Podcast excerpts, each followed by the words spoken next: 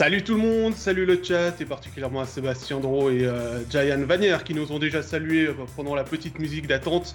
Bienvenue dans ce dixième épisode d'Overtime avec comme quatuor du jour celui qui quitte de temps en temps la glace pour l'électrisant bitume de la Formule 1. Salut Jérôme Bochat. Salut à tous. Celui qui forme désormais un trio de choix avec Jérôme Bonnet et Steve Cochon pour les studios de Swiss League. Salut Jonathan Fillon. Salut Pascal et celui qui euh, a pris l'air la semaine passée en allant deux fois à Lausanne, deux fois à Genève, parce que cette semaine il a trois fois le studio, c'est Stéphane Rochette. Salut Stéphane. Salut tout le monde. Et puis euh, celui qui a teasé, inauguré, déjà prévu une nouvelle annonce pour Overtime, donc restez bien jusqu'à la fin, c'est moi-même, Pascal Eberhardt. Bienvenue. C'est parti pour ce dixième épisode. On va parler une fois que Jérôme aura fini de rigoler, on va parler de l'ajournement des décisions en National League et on va revenir sur l'actualité des clubs romans de National League, bien évidemment. On salue également Christine et euh, Vladi qui sont euh, arrivés dans le chat et qui nous saluent. Messieurs, jeudi soir, la National League a communiqué annonçant, entre autres mesures, un report des décisions déjà à prendre, une consultation via un sondage pour les euh, supporters, fans, sponsors et tous ceux qui gravitent autour, et puis un groupe de travail avec la CIPUL, syndicat des joueurs. Est-ce que c'est un rétro-pédalage, Jonathan?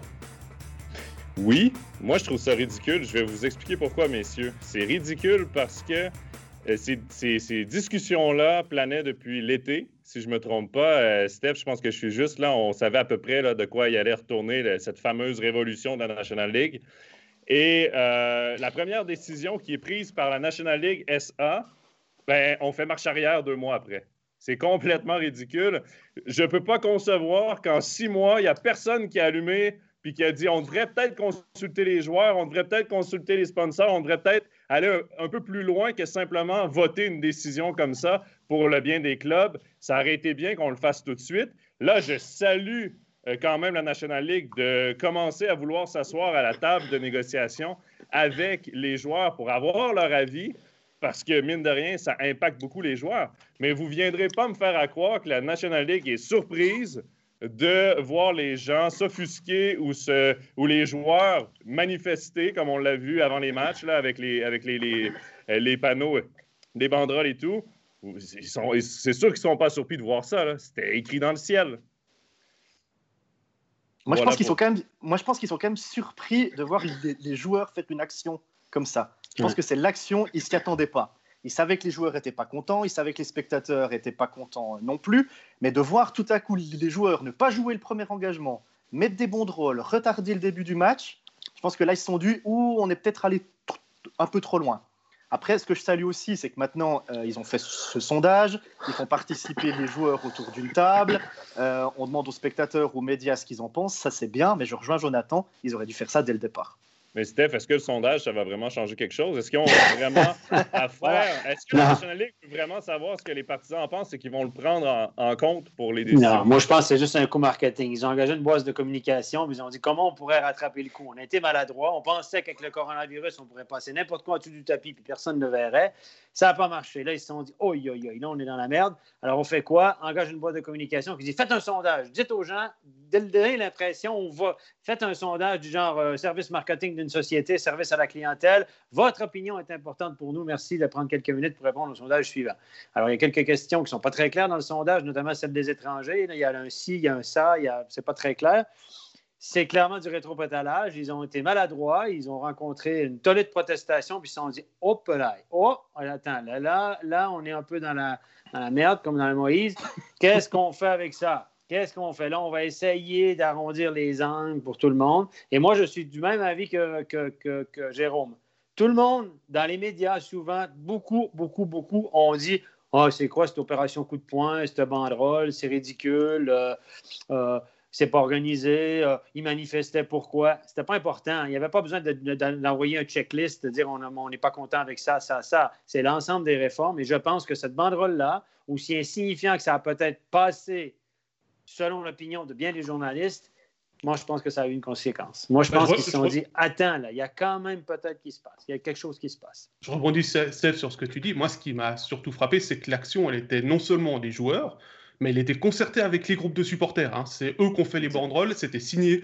On a d'ailleurs vu des associations assez rigolotes, puisque le Virage Ouest et les IG02 ont dû faire les banderoles en commun pour le, pour le Lausanne-Genève. Euh, mais c'est pas seulement un bloc qui s'est opposé à eux, c'est aussi le bloc qui fait que le hockey il est populaire en Suisse. Parce qu'il faut pas oublier que oui, les joueurs, euh, les clubs, s'ils n'existent pas, il n'y a pas de hockey sur glace, mais les supporters, ils amènent cette ambiance qui amène aussi une partie des sponsors qui se disent ah bah on a de la visibilité puis euh, finalement c'est chouette d'aller au match aussi parce que on passe un bon moment même sans regarder le match il y a toujours on, peut savoir ce qui se passe grâce aux supporters au final c'est tout le microcosme non propriétaire qui s'est un peu mis contre cette décision. Donc au final, oui, il fallait faire un rétropédalage. Tu le dis, c'est un, coup, un coup de com, clairement. Euh, maintenant, il ne faut pas décourager non plus les gens à, aller faire ce sondage et puis donner leur, avis. Parce qu'effectivement, s'il euh, y a 97% de, voix qui sont contre l'augmentation du nombre d'étrangers, ils vont peut-être devoir euh, revoir la réforme différemment. Moi, je vous pose une question. Les résultats du sondage, est-ce qu'on les est-ce qu'ils vont les publier? Première question. C'est la grande question, ça. Est-ce qu'on peut leur faire confiance aux résultats du sondage? Est-ce qu'il y a une firme comptable, des notaires qui vont vérifier euh, si c'est scientifique, là, parce qu'ils peuvent les manipuler comme on veut, hein? Ben, Steph, euh, ils n'ont pas communiqué de date que le, sondage allait paraître, que les résultats du sondage allaient paraître. Donc, je pense que si ça tourne en leur faveur, ils vont les, ils vont les montrer. Si c'est contre, ce que, contre les réformes, ben, ils vont les garder pour eux. Mais les, les fameuses banderoles, là, euh, ça a beaucoup fait jaser, mais en même temps, euh, bon, les gens trouvaient que, bon, ça, que ça, allait avoir son impact ou quoi que ce soit.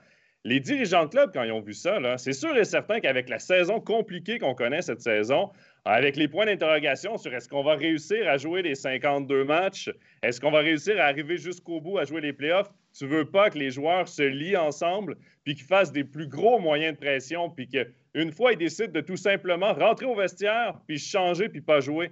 Puis tu veux pas des moyens de pression plus forts que ça. Donc, c'est un peu pour ça, je pense, qu'on a rapidement euh, réagi à cette, forme de, manifestation qui était, disons-le, pacifique, qui était très correcte. On faisait passer les biens du hockey suisse avant ceux des joueurs sur les, pancartes, sur, les, banderoles et tout. Mais tu veux pas risquer d'avoir des, euh, des, manifestations plus importantes, entre guillemets, qui pourraient justement euh, mettre en péril un peu le, reste de la saison pour avoir 12 équipes à 52 matchs parce que c'est le souhait de tout le monde. Tout le monde veut avoir 12 équipes à 52 matchs et pas un classement point par match. Exactement. Puis il y, a un article dans La Liberté il y a quelques jours, je pense que c'était euh, vendredi ou quelque chose comme ça. Euh, très bon article de Patricia Morin qui donnait la parole à, à, Raphaël Berger.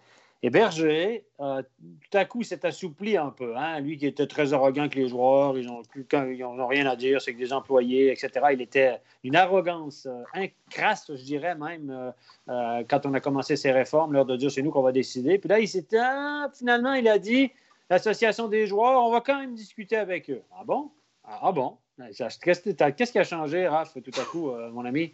Tout à coup, on, reconnaît l'association. Klaus Stowe, qui est un, journaliste influent, dit que c'est c'est de l'opérette, euh, c'est n'importe quoi cette association, etc. Ah, tout à coup, elle existe. Tout à coup, on va prendre en compte. Euh, opération banderole insignifiante, pas tant que ça, mon avis. Et puis, il y, a eu des commentaires dans cet article-là qui m'ont choqué un peu, de la part de. C'est pas l'article qui m'a choqué, c'est les commentaires de Berger qui dit qu'il n'y a pas assez de joueurs en Suisse pour fournir cette, ligue top niveau, le niveau du championnat, avec quatre étrangers lui qui était contre les étrangers il y a deux ans en disant qu'il y a que les clubs riches qui vont pouvoir en profiter, maintenant il nous dit, deux ans plus tard, qu'il n'y a pas assez de joueurs pour fournir la National League. Qu'est-ce qui a changé? Euh, quelqu'un peut me répondre à ça? Est-ce qu'il y a moins de joueurs, il y a moins de licenciés? Non. Il a un gros mouvement junior à, Fribourg, il ratisse partout. Euh, il n'y a pas assez de joueurs. Et tout d'un coup, il n'y a pas assez de joueurs, il faut avoir sept étrangers. Parce que notre championnat est devenu tellement bon. Après ça, il dit, il va encore plus loin. Et ça, ça me choque. Il dit qu'il n'y a pas assez de jeunes joueurs de hockey en Suisse qui sont prêts à faire tous les sacrifices pour devenir hockeyeur professionnel. On se moque de qui, là? Euh, euh, Fribourg a-t-il l'un des plus gros mouvements juniors en Suisse? Est-ce qu'il sait, il sait, il sait de quoi sont faits les journées des novices élites, juniors élites, qui se lèvent tôt le matin, qui vont à l'école toute la journée parce que les sports-études, c'est pas tout à fait ça, qui s'entraînent le soir, qui rentrent à 10 heures? Qui sont dans le, sont dans le rouge toute l'année parce qu'il n'y a pas d'adaptation scolaire, etc. On a dit que les jeunes ne sont pas prêts à faire les sacrifices pour devenir pro. Moi, j'aimerais ça qu'ils passent dans toutes les réunions de parents du mouvement junior, puis qui dit ça devant les parents, voir combien de fois il va se faire ramasser. Excuse-moi, là, c'est un scandale. Ça, ça, ça, ça m'a énervé, mais ça m'a vraiment énervé parce que là, il attaque des jeunes qui dit finalement qu'ils n'ont pas la volonté, l'attitude, etc. Wow! Ça, ça c'est tout pour justifier son augmentation de nombre d'étrangers. Pas assez de joueurs en Suisse, puis les, les, jeunes joueurs en Suisse sont trop soft. Ils ne veulent pas faire ça. là, là, on déborde complètement. Là, il dérape complètement. Alors, Stéphane, moi, je te propose qu'on revienne sur les deux propos de, Raphaël Berger que tu viens de mettre en avant. Euh, on va d'abord commencer avec l'histoire des jeunes. Euh, Jérôme, est-ce qu'il n'y a pas assez de jeunes en Suisse? Moi, personnellement, j'ai pas l'impression. Hein. J'ai entendu plusieurs fois, il y a déjà 10 ans en arrière, des mouvements juniors qui refusaient des jeunes parce qu'il n'y avait pas assez de temps de glace à disposition. Ben, moi, je pense qu'il y a assez de jeunes, on, le voit. Hein. Il y a certains clubs, dès qu'ils ont un blessé ou un joueur suspendu, ils, ils, vont chercher des jeunes. Donc, je pense que les jeunes, ils sont là. Après, on a peut-être un problème de ne pas leur donner assez de confiance aux jeunes. On les prend dans l'effectif, mais ils sont très souvent huitième défenseur ou 13e attaquant. On les fait, on les fait pas beaucoup jouer.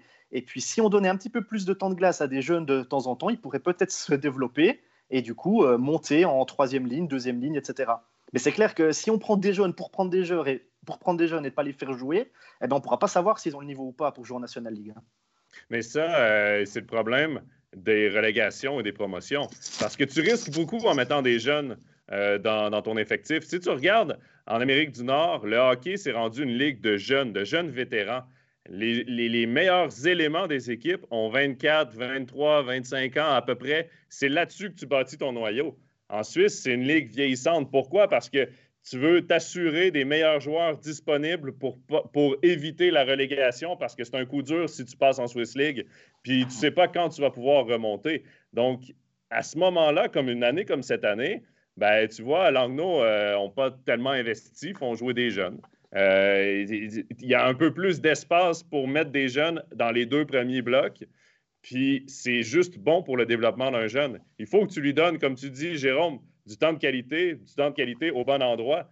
Ça, c'est écrit dans le ciel. Puis pour revenir, Steph, à ce que tu disais des propos de Berger, tu dois comme propriétaire de club, comme dirigeant de club, respecter tes joueurs. Pourquoi? Oui, ça reste des employés, entre guillemets, mais si les joueurs ne sont pas sur la patinoire, ton produit ne se vend pas. Ils sont pas remplaçables. Tu es dépendant de tes joueurs. Donc, commence à les respecter, puis assieds-toi à la table de négociation avec eux pour faire des réformes parce que c'est eux que ça touche et c'est ton produit que tu vends que ça touche. Alors Jonathan, je vais rebondir sur ce que tu disais par rapport à la promotion-relégation, parce que c'est un sujet qui est très sensible en Suisse, hein, surtout en Suisse.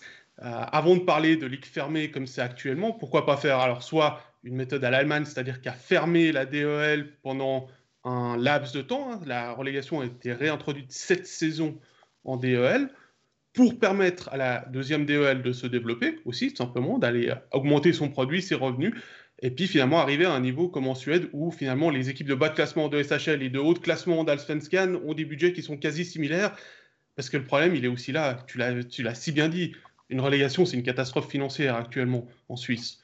Euh, il faut que le produit en dessous, la Swiss League, se développe aussi pour que les clubs de haute Swiss League qui puissent chercher la promotion et prendre une place le club de National League ne mettent pas non plus en danger la santé financière entre guillemets, mettre en danger, hein, parce que l'intérêt sportif de chacun passe avant tout, mais des clubs qui pourraient être relégués et ainsi éviter qu'il y ait un drame euh, à tous les échelons, parce qu'il y a un club, euh, par exemple, pour prendre Ambry, qui, euh, s'y est relégué, c'est clair que ce serait une catastrophe financière. Et puis moi, je rajoute un autre truc qui était dans l'article La Liberté, qui est un excellent article qui résume très bien la mentalité des propriétaires. Lui, il affirme que ce n'est pas du rétropédalage. Non, non, non, on n'a pas changé notre idée. On va quand même faire un sondage, mais si on n'a pas changé notre idée, on a simplement remis. Le message, c'était ça. Répondez au sondage, ça va être sympa, mais on ne changera pas d'idée. Et puis au moins, on va quand même discuter. On va quand même faire semblant de vous écouter. Puis il dit dans l'article que l'escalade des salaires, l'escalade, l'augmentation des salaires, c'est la faute à tout le monde. C'est la faute aux propriétaires, aux, dirigeants de club, aux agents puis aux joueurs. Excusez-moi, mais à la fin, moi, comme employé, je peux demander le salaire que je veux, mais, ou je peux avoir le meilleur agent de la planète. Mais si l'employeur me dit non à la fin, c'est pas moi qui va dicter mon salaire. Qui accorde des salaires? Qui signe le chèque? Qui signe le contrat? Puis dit, qui fait de la surenchère pour avoir une meilleure équipe pour sauver son job. Parce que c'est ça. Pourquoi, pourquoi ça monte? C'est qu'à chaque fois qu'on augmente le budget, on le met en salaire parce qu'on veut gagner des matchs, on veut être les meilleurs. C'est ça. Le but du jeu, c'est de gagner des matchs et être champion. Donc, il y a une surenchère qui s'installe. Mais c'est qui, qui signe le chèque à la fin? C'est pas Mais l'employé qui, c'est pas l'employé qui met le montant, puis qui, il y a personne qui sait mettre un gun sur la tente. là. Mais non, mais c'est jamais, de toute façon, la hausse salariale, c'est jamais la faute des joueurs. Pour la simple et unique raison que le joueur, il sait ce qu'il vaut, il a raison de regarder le gars à côté Ah de lui et faire, ben, c'est ça qu'il vaut, c'est ça qu'il ça. gagne. Moi, je veux ça. la même chose ou plus. Tu demandes. Après, si tu l'offres ou si tu le donnes, le montant, si le propriétaire dit, ben oui, on te signe à ce prix-là, ben, tu, C'est toi, pas la faute viens- du joueur? pas la faute du joueur. Parce que la- le joueur fait bien de le demander. Le joueur, une carrière, c'est quoi? 10 ans, 15 ans, les longues carrières.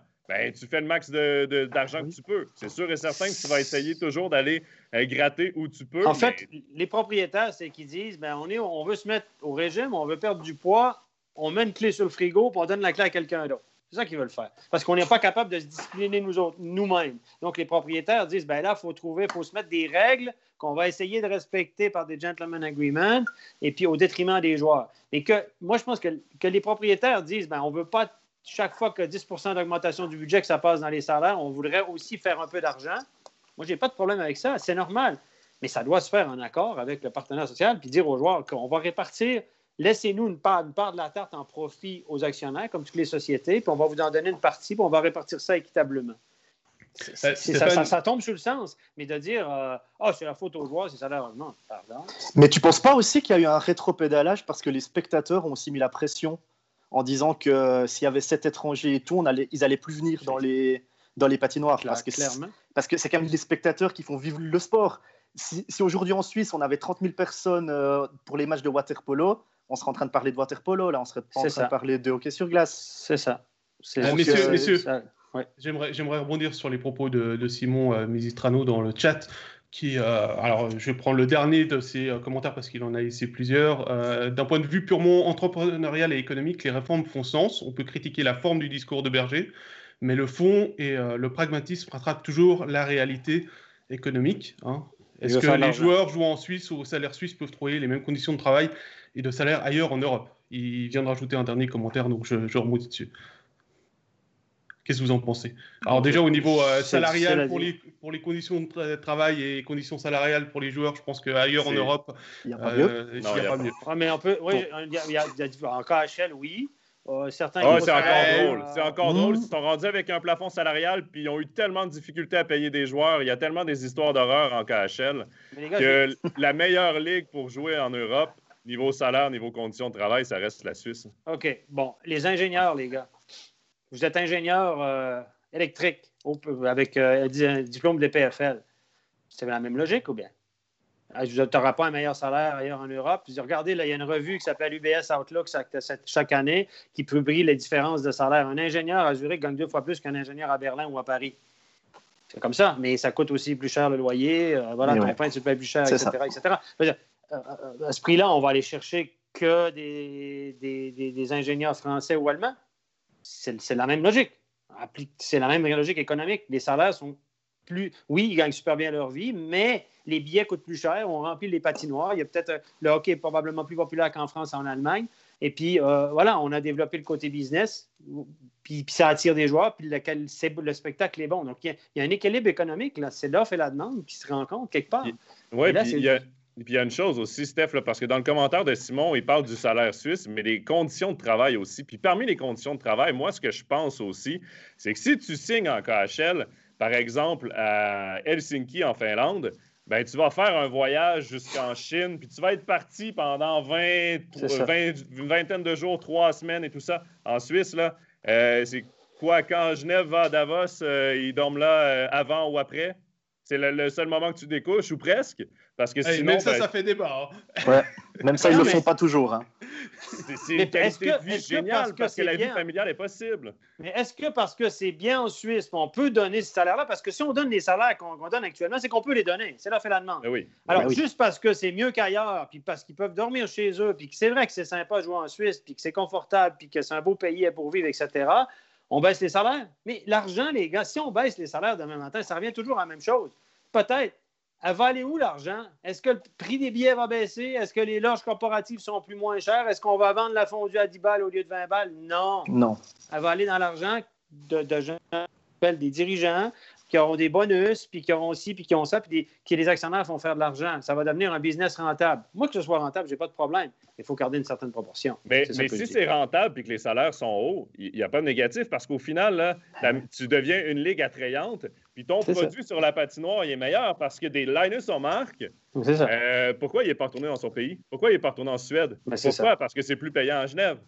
Il le sait. Ben, c'est ça. Tu attires des joueurs, de meilleurs joueurs en Suisse parce que tu as les moyens de les payer parce que la Ligue est en santé malgré tout ce qui se passe. C'est sûr que la dernière année est plus difficile dû au COVID, mais sinon, c'est une Ligue qui est en santé. C'est un pays qui, qui, oui, les salaires sont bons, profitons, Amenons les meilleurs joueurs disponibles. Ton produit sur la glace est meilleur. Les gens vont venir. Les sponsors sont là. C'est une roue qui tourne. Plus ton produit est meilleur, plus tu as de rentrées d'argent. pourquoi c'est mauvais que les salaires soient élevés? Là? ils veulent diminuer l'escalade des salaires. Oui, mais c'est parce qu'ils sont capables de le verser. Parce qu'ils veulent se garder une marge, c'est tout. L'escalade des salaires, en quoi c'est problématique que de Est-ce que Stéphane gagne 800 000? En quoi c'est problématique? Est-ce que la réalité Covid n'a pas frappé les clubs de plein fouet en disant bah tiens il faudrait peut-être qu'on ait des réserves. Parce que c'est souvent le problème des clubs c'est qu'ils essayent d'être break-even donc à zéro ou en léger bénéfice ou en léger euh, déficit. Comme tu dis Jérôme pour pas payer d'impôts. Mais au final euh, avec les situations euh, les scientifiques n'arrêtent pas de nous dire il y aura peut-être des nouvelles pandémies bientôt. Bah, il faut peut-être prévoir des réserves des réserves financières pour pouvoir survivre au-delà de, des aides fédérales, cantonales et autres qui pourraient tomber. Et c'est peut-être là la, réalité de la chose, dans la, demande des clubs. C'est peut-être aussi une question d'image. Hein. Quand on voit le nombre de personnes dans le privé qui est touché par le, par le Covid, ben, en termes d'image, tu te dis on va baisser les salaires des joueurs. Comme ça, ça montre que tout le monde fait un effort. Le COVID a vraiment changé toute la donne, on va se le dire. Là. Euh, ah bah oui, de toute façon, ouais. C'était une ligue florissante euh, qui avait, euh, qui, avait l'argent dans les après, les gars. Moi, je suis oui, sûr oui. Que... Puis ça, ça, je suis convaincu aussi parce que le produit reste de qualité, puis les gens veulent se divertir aussi, puis aiment le hockey en Suisse. Ça, je suis convaincu que c'est une mauvaise passe due au COVID, mais ça, c'est dans le hockey, mais c'est partout partout en ce moment, tous les secteurs de l'économie sont touchés par, par, la situation. Moi, je pense que le, le, business hockey va encore grossir. Alors, ceux qui pensent que les hockeyeurs gagnent trop parce que c'est que du hockey, euh, voilà.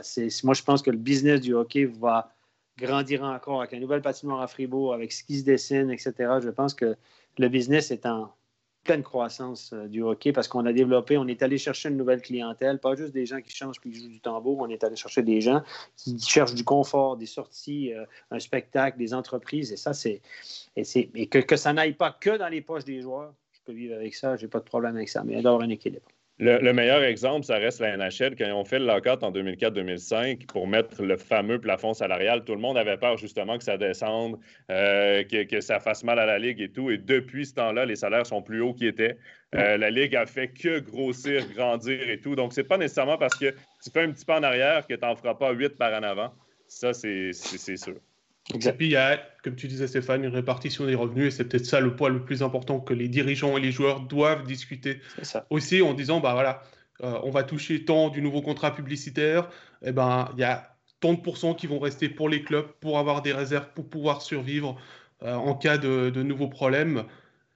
Donc, messieurs, euh, on va s'arrêter là parce que ça fait déjà plus de 20 minutes qu'on parle de la National League et puis qu'on a encore un joli programme.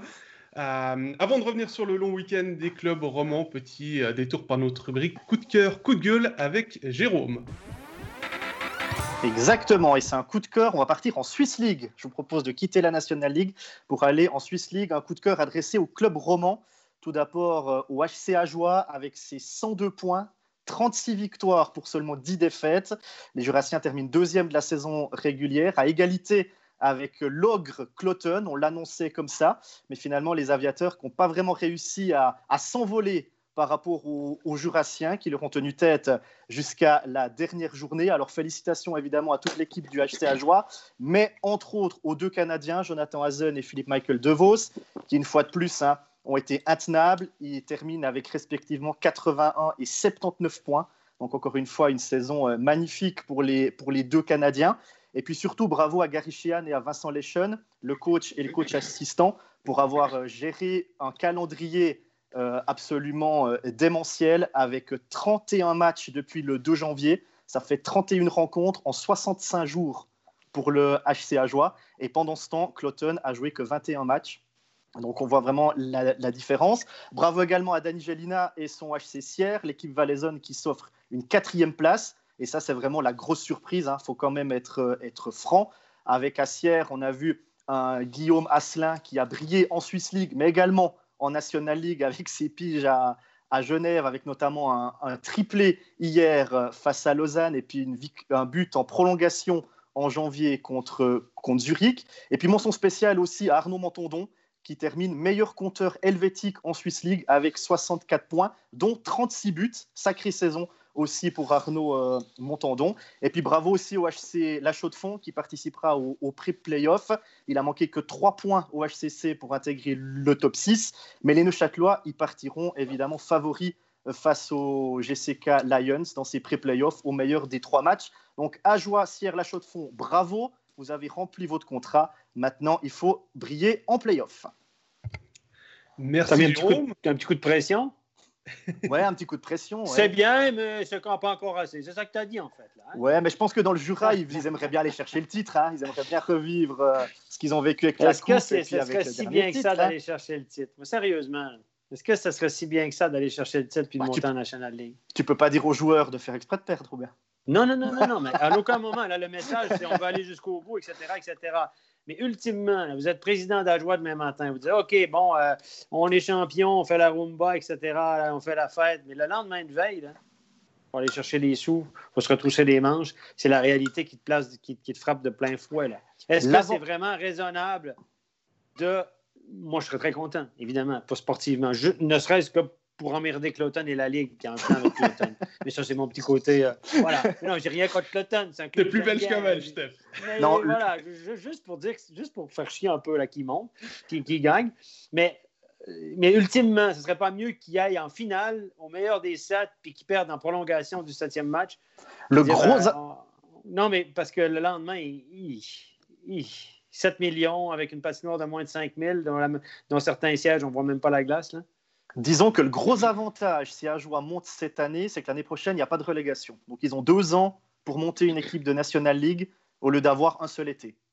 Mais... Puis, tu peux, puis tu peux prendre le temps de prendre les joueurs au fur et à mesure.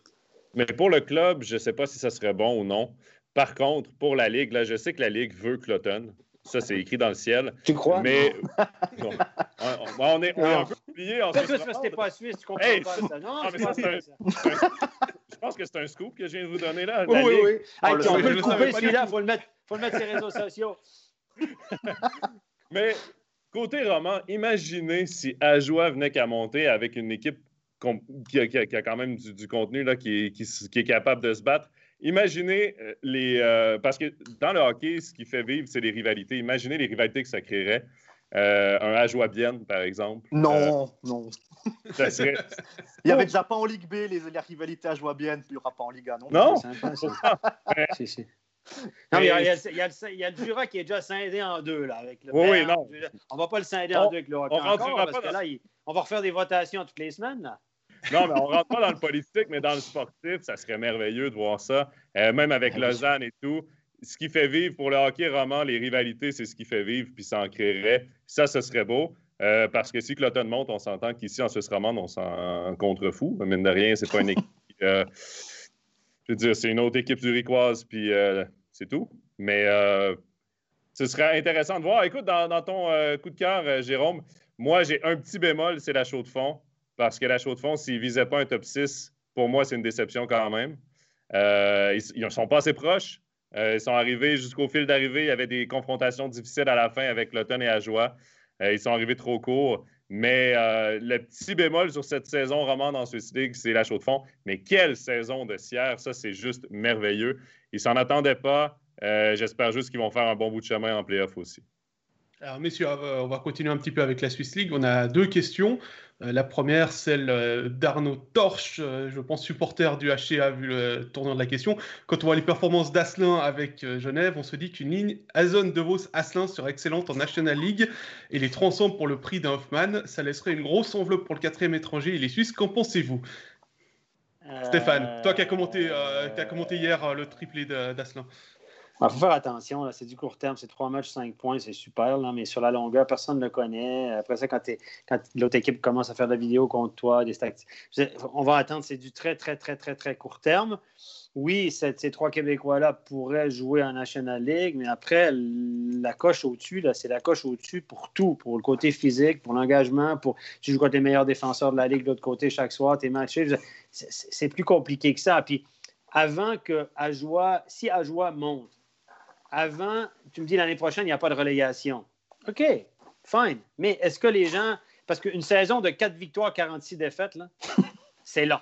Ouais, c'est long. Hein? Puis les gens, tu sais, tu as meilleur temps de gagner dans la ligue d'en dessous que de perdre dans la ligue du haut. Parce que c'est sympa, mais si c'est pour perdre, pour perdre, pour perdre, pour perdre, après, tu as le désengouement populaire, tu as le négatif, puis c'est hyper compliqué. Puis après, pour attirer des joueurs, les contrats, on négocie déjà pour 2022. Selon mes infos, je vais prendre la, formule type, selon mes infos, il y a déjà des contrats qui sortent pour 2022. J'en suis même sûr.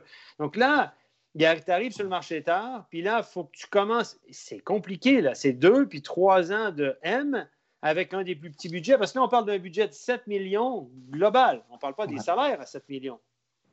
Hein? Parce que si la moyenne des salaires est à 10, 11 actuellement, ça veut dire qu'eux, avec un budget de 7, peut-être que tu as 4-5 millions de salaires. on parle du plancher à 5. Euh, mais monter, OK, mais c'est toujours la, relation du petit. Est-ce que ta meilleure tête est un gros poisson dans le petit bocal qu'un petit poisson dans le gros bocal? Puis tout le temps perdre. Parce qu'au bout d'un moment, les gens, ah, oh, en Liga, mais on perd tout le temps. Les gens, ils veulent gagner.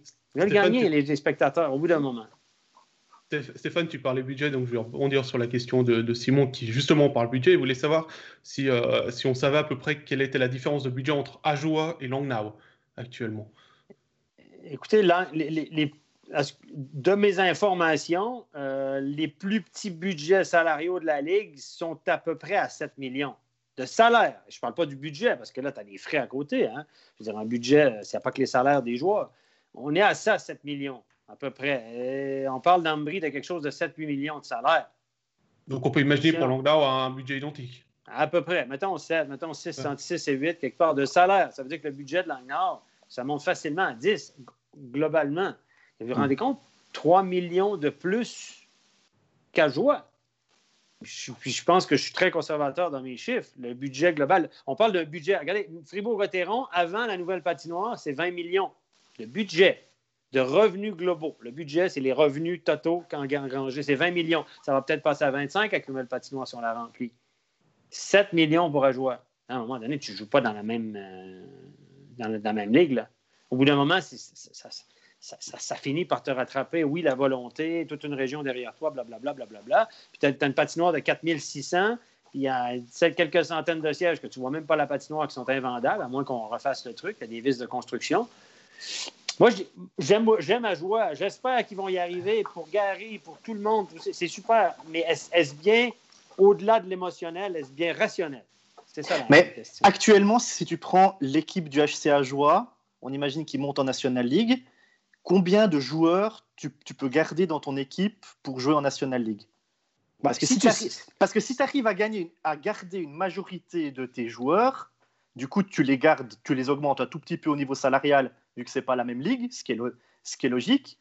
Mais du coup, tu es quitte d'aller chercher 10 euh, ou 12 immenses contrats. Oui, mais tu dois gagner des. Moi, je, suis d'accord. Moi, je les garde tous le même matin. Je les garde tous au même salaire. Mais tu ne gagnes pas un match. Là. tu vas en gagner 5 dans l'année.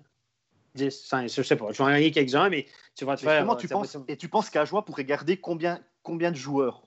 Le 50% de son effectif pour jouer en National League Puis changer l'autre moitié Ou même moins? En tout cas, il faut changer une grosse moitié, là, parce qu'il y en a plusieurs. Parce qu'on n'oublie pas qu'à jouer sur une ligue, une, bonne équipe, certes, mais, mais, mais il y a trois, quatre joueurs, qui sont, ben. dont deux joueurs hyper dominants. Mais Steph, c'est une bonne équipe de Swiss League. C'est ça. Parce que les commentaires de Guillaume Asselin après le match euh, hier, euh, euh, notre journaliste Jean-Philippe euh, Presselvenger lui a demandé la différence entre la Swiss League et la National League, puis il a dit la vitesse d'exécution. Tu n'as pas de temps pour prendre des décisions en National League. Tout va rapidement. C'est comme passer de la AHL à la NHL. C'est la différence, c'est la vitesse d'exécution. Donc, il y a la moitié des joueurs qui pourraient probablement pas connaître du succès en National League dans l'équipe d'Ajoie aujourd'hui. Puis, ben, c'est là qui, qui ça va être là s'ils montent ben, il faut, faut, faut, que tu commences à regarder. Puis DeVos et Hazen, je les adore, de très bons joueurs. Euh, mais il faut quand même que tu les entoures avec d'autres étrangers euh, de renom, entre guillemets, là, des gars que tu vas aller chercher, mais qui ne feront pas juste euh, regarder la parade, mais qui vont participer. Là. Parce que tu joues contre ouais. joué le même matin avec la même équipe en Liga, là, en National League. Tu as, juste à t'occuper d'Azon puis de Vos. Tu es sur leur dos. Tu es sur leur dos pour pas dire sur leur cul toute la journée, puis c'est fini. Hein? Puis on ne peut pas comparer avec la Coupe de Suisse qu'ils ont gagné l'année dernière, parce que la Coupe de Suisse, c'est des matchs, c'est un match. Les équipes ne se préparent pas de la même façon pour un match dans ce tournoi-là que pour une saison de National League. Non. Tu fais moins de vidéos, tu... Mais bah, on l'a vu, Davos a pris à jouer un petit peu de haut lors de la finale, hein, d'ailleurs. Et puis, je ben profite oui. juste de m'excuser auprès euh, d'Arnaud, puisqu'il me dit qu'il n'est pas supporter d'Ajoie. Euh, désolé, c'était une supposition. ouais, et puis, ce qu'il ne faut pas oublier, c'est qu'avant, quand il y avait le tour de relégation Liga-Ligue B, si l'équipe de Ligue B montait en Liga, elle prenait des joueurs de l'équipe de Liga qui venaient Exactement. de descendre. Donc, donc, tu pouvais prendre des joueurs qui avaient l'habitude de jouer en, en, National League. Tandis que là, il n'y aura puis, pas de relégation. Donc, là, c'est vraiment avec que des joueurs nouveaux. Je vois que Simon nous pose une question. Est-ce que le budget d'Ajoie de, est tellement différent de celui de Cloton? Oui, celui de Cloton est déjà à 10-11 millions. Ouais, déjà à 10 11 millions. Cloton, ils ont fait euh, la formule, euh, euh, j'ai envie de dire formule Genève, formule Bienne, formule Bâle, formule Lausanne, c'est-à-dire de monter une équipe clairement qui est ouais. au-dessus en Swiss League pour pouvoir monter en National League. Les joueurs qui sont joueurs engagés, les joueurs qui sont engagés, ils ont déjà la clause Liga avec le salaire Liga après. Il y, a, il y a, Arnaud, euh, juste Pascal, avant, avant te, que tu continues, là, il y a Arnaud qui dit euh, Bon, euh, Di Domenico, il est arrivé de faire, et Asselin, il arrive de faire le saut entre la Swiss League et la National League. Alors pourquoi pas Azon et DeVos? Tout dépend de. Dans... Oui, les joueurs ont du talent, mais où tu vas les utiliser? Parce que Asselin, qui? Et avec qui? Asselin sur le power play, avec Fair et, et Moy. Euh, il y a du temps de glace. Je veux dire, euh, il est dans le, le siège qui doit être. C'est un joueur qui est là pour marquer des buts. Il est dans un rôle pour marquer des buts. Euh, Devos et Hazen, euh, il faut aussi qu'ils soient dans ce rôle, dans un rôle de premier, deuxième bloc en National League s'ils veulent connaître du succès. Ce pas des joueurs que tu peux utiliser sur un troisième, quatrième bloc. Ça, c'est écrit dans le ciel. Donc, ça dépend toujours du rôle qu'ils auront dans l'équipe avec laquelle ils vont monter, qui va dicter s'ils vont réussir ou non. Je rajouterais pour Di Domenico qu'il a même fait un pas supplémentaire dans sa, dans sa progression parce qu'il jouait avec Langna en, en Ligue B à l'époque, il est venu en National League et puis il est parti en NHL, puis maintenant il est revenu en National League. Donc euh, c'est aussi des capacités qu'il avait à disposition. Moi, ce que j'ai peur avec Ezon et De Vos, c'est qu'il soit trop estampillé aussi Swiss League vis-à-vis. Alors s'il monte avec Ajoie, tant mieux. Mais euh, vis-à-vis pour un, un, autre rôle, j'ai peur qu'il soit trop estampillé Swiss League aussi euh, euh, par, par, les autres directeurs sportifs. Et moi, je me demande s'il ne faudrait pas les prendre les deux ensemble. Et est-ce oui. qu'un club va les engager les deux ensemble? C'est ça et le les problème. Faire jouer les deux ensemble. Ouais, et les faire jouer, c'est ça. Ils viennent en, en, duo. Parce que de toute façon, dans le hockey moderne, tu, tu fonctionnes par duo. C'est deux joueurs qui jouent depuis tant d'années ensemble, qui connaissent du succès ensemble. Ce serait un peu con de, pas les, de les séparer ouais, parce ça. que tu, tu prends un des deux, mais c'est des compléments les deux. Euh, donc, euh, puis en même temps, ben, est-ce que justement, euh, Pascal, comme tu dis, c'est des joueurs qui sont vraiment catégorisés Swiss League? Est-ce qu'on va être autant patient que si, par exemple, c'est des gars qui arrivent de la AHL en Amérique du ben, Nord? Écoute, il y, a un il, y a, il y, a des exemples précédents qui existent. Euh, je, vais, je, vais, rappeler les souvenirs des, des, des Sierrois, là, avec Derek Cormier et Lynn Ginman. Je ne sais pas si vous vous souvenez d'eux. Alors, Jonathan, toi, parce que tu n'étais pas en Suisse, tu ne les connais pas. Non. Mais euh, Cormier et Ginman, ils ont essayé la, la Liga. Euh, Ginman a plus joué en Liga avec Davos, mais au final, euh, il a fait six mois avec Davos et au bout de six mois, il était de retour à Sierre parce que ça allait pas. Il a été très bon au playoff quand il était allé en licence B avec Davos, mais dès qu'il fallait porter l'équipe, bah, il n'y arrivait pas. C'est ça. C'est que, est-ce euh... qu'ils peuvent être étranges? Ils peuvent, ces gars-là seraient de très bons joueurs suisses de, de, de National League. Mm -hmm. Est-ce qu'ils peuvent être étrangers en National League? Avec 7, moi je dis oui. Ouais, avec 7, ah, oui, d'ailleurs, ah, oui. c'est la question de Simon. Ah oui, le avec but, 7, le, le but d'augmenter de 4 à 7, officiellement, si on écoute les dirigeants, c'est d'aller chercher des étrangers pas forcément des Arcobello qui coûtent des remarques qui coûtent très très cher, pour, pour, pour nommer juste ceux-là, mais d'aller chercher des gars de deuxième catégorie qui vont coûter nécessairement un peu moins cher. Au lieu de 400 000 net, ben, ça va être du euh, 150 000 net, 180 000 net, 200 000 net. Euh, voilà, des trucs comme ça. Et voilà, pour deux fois moins cher, des gars qui. Voilà, c'est ça. Et là, dans ce rôle-là, clairement. Et là, on ne va pas partir en peur non plus avec Asselin, que j'aime beaucoup, que je suis très heureux de ce qui arrive, etc. C'est une super belle histoire et tout, mais les gars, il a marqué un but à 3 contre 3 en prolongation. Il a marqué deux, buts en pipi hier, c'est des tap Hein? une passe across de, notre ami Omar parfaite, un rebond, Tobias n'a pas été bon. Après ça, il a pris un, rebound, une déviation de la ligne bleue. Ça, c'est des buts, tu ne vas pas marquer. Là, il ne va pas. Trois matchs, cinq points, c'est 80 buts par année. On va s'entendre que là, ça ne veut pas arriver. Là. non, mais tu sais, il ne faut, pas être omnibulé par trois matchs, un gros match, parce que puis personne ne le connaît. Il est arrivé là. Il jouait quand même avec euh, Fair et puis euh, moi, là, pas c'est pas une ligne de jambon non plus. Là. C'est-à-dire qu'il a été mis euh, dans des bonnes conditions pour performer. Que ce soit Zurich où il était avec Winnick, hein, quand il marque son but en prolongation, c'est Winnick qui lui fait la passe, si je me souviens bien. Et puis il y a le but. Par contre, le but contre Fribourg, il est joli quand même. Hein, où, il déborde, il met dans la lucarne. C'est son but à 5 contre 5. Mais tu vois, c'est là où tu vois que, que, Genève a bien fait le truc parce qu'ils ont mis Asselin dans les bonnes conditions. Quand par exemple Bien est allé chercher Tretness à chaud de fond pour un match, ils l'ont mis quatrième bloc. Donc, donc il ne peut, pas, il peut pas montrer ce qu'il vaut en fait. De Vos est allé à jouer, à jouer à l'aile sur le troisième bloc. C'est juste. Que... Hazen à Ambry, il n'était pas dans de bonnes conditions non plus. C'était Hazen, pardon. C'était, euh, non, De Vos à Fribourg et puis Hazen à Ambry. C'est ça, C'est juste que si tu montes... à l'époque. Et puis Forget ouais, aussi. C'est juste que si tu montes un joueur, il faut toujours que tu aies en tête qu'est-ce que j'ai besoin comme joueur? Si tu vas chercher un marqueur de but, pour le faire jouer sur un quatrième bloc. C'est pas ça que tu as besoin. Va chercher un joueur de rôle, puis un joueur qui va être capable de donner des bonnes minutes sur, le quatrième bloc, puis un joueur responsable. Si tu as besoin d'un joueur comme là, euh, Genève a besoin d'un marqueur, a besoin d'un joueur sur les deux premiers blocs, qui vont chercher un marqueur en Swiss League. C'est exactement ce... Donc, tu ne changes pas de son rôle. Tu changes de ses coéquipiers. Oui, c'est une nouvelle ligue, c'est un nouvel uniforme et tout, mais pour le reste, c'est le même rôle. C'est, tu réinventes pas son match, tu réinventes pas sa game, puis il le fait très bien. Oui, il est chanceux parce que les rebonds étaient sur sa palette. Euh, je veux dire, mais ça prend de la chance au hockey aussi. C'est un bon marqueur. Il se la crée, c'est un bon marqueur. Puis il a profité des largesses de Stéphane aussi qui a essayé euh, euh, d'arrêter. Sur son deuxième, là, il a essayé le style Dominique Hachek. Ça n'a pas fonctionné. Mais il y, a, aussi des joueurs que quand ils jouent au niveau d'en dessus, ça leur correspond un peu mieux. D'autres, ils montent, puis tu dis que ça ne leur correspond pas du tout. Ils ont beaucoup de, succès en Swiss League. Quand ils arrivent en haut, ça ne marche pas. Et d'autres s'adaptent bien plus facilement parce qu'entourés de meilleurs joueurs dans un jeu plus lisible, plus structuré, plus systématique, ben, ses qualités ressortent. C'est peut-être le cas d'Asselin, j'en sais rien. L'échantillon est trop petit. Mais si c'était le cas, ce serait, pour lui, ce serait toute une affaire. Hein. Mais il a vraiment laissé il a vraiment laissé sa carte de visite en National League quand même. Et l'échantillon ne sera pas plus grand, Stéphane, puisqu'il joue encore mardi, demain contre Ambry. Et puis après, bah, comme les playoffs commencent en, Swiss League, bah, s'il veut pouvoir des Sierre, eh ben, il doit être avec Sierre. Euh, messieurs, on va. Pascal, si c'est son dernier match en carrière en National League, ben, il pourra au moins se vanter d'avoir une moyenne de plus d'un but par match en carrière. Messieurs, on va passer on va retourner en National League et on va aller euh, du côté du Ceylan pour parler de Bienne. Avec euh, cette question, messieurs, les Zélandais sont-ils encore en course pour le top 6 euh, Jérôme, tu connais bien l'équipe. Euh, c'est toi-même qui nous a posé cette question. Finalement, la tâche, elle va être un peu compliquée quand même pour les Biennois, j'ai l'impression. Bah oui, c'est bien qui mathématiquement est en course pour le, pour le top 6 à la lutte avec Lugano et, et Davos. C'est un petit peu comme ça qu'on qu'on voit la chose, mais là, Bienne a un calendrier qui n'est pas forcément évident. Trois matchs contre Lausanne, trois matchs contre Genève, deux matchs contre Berne qui est en train de faire une remontée au classement pour aller accrocher les, les pré-playoffs. Il y a encore un dernier match de la saison contre, contre Zug. Donc euh, il y a des matchs compliqués pour le HC Bienne qui n'est pas forcément dans une super forme ces temps, avec surtout un duo Pouliot-Rayala qui ne fonctionne plus très bien. On ne sait pas trop ce qui se passe sur la première ligne du, du HCBN. Donc mathématiquement, HCBN qui peut accrocher le top 6. Après, dans les faits, ça va être euh, compliqué.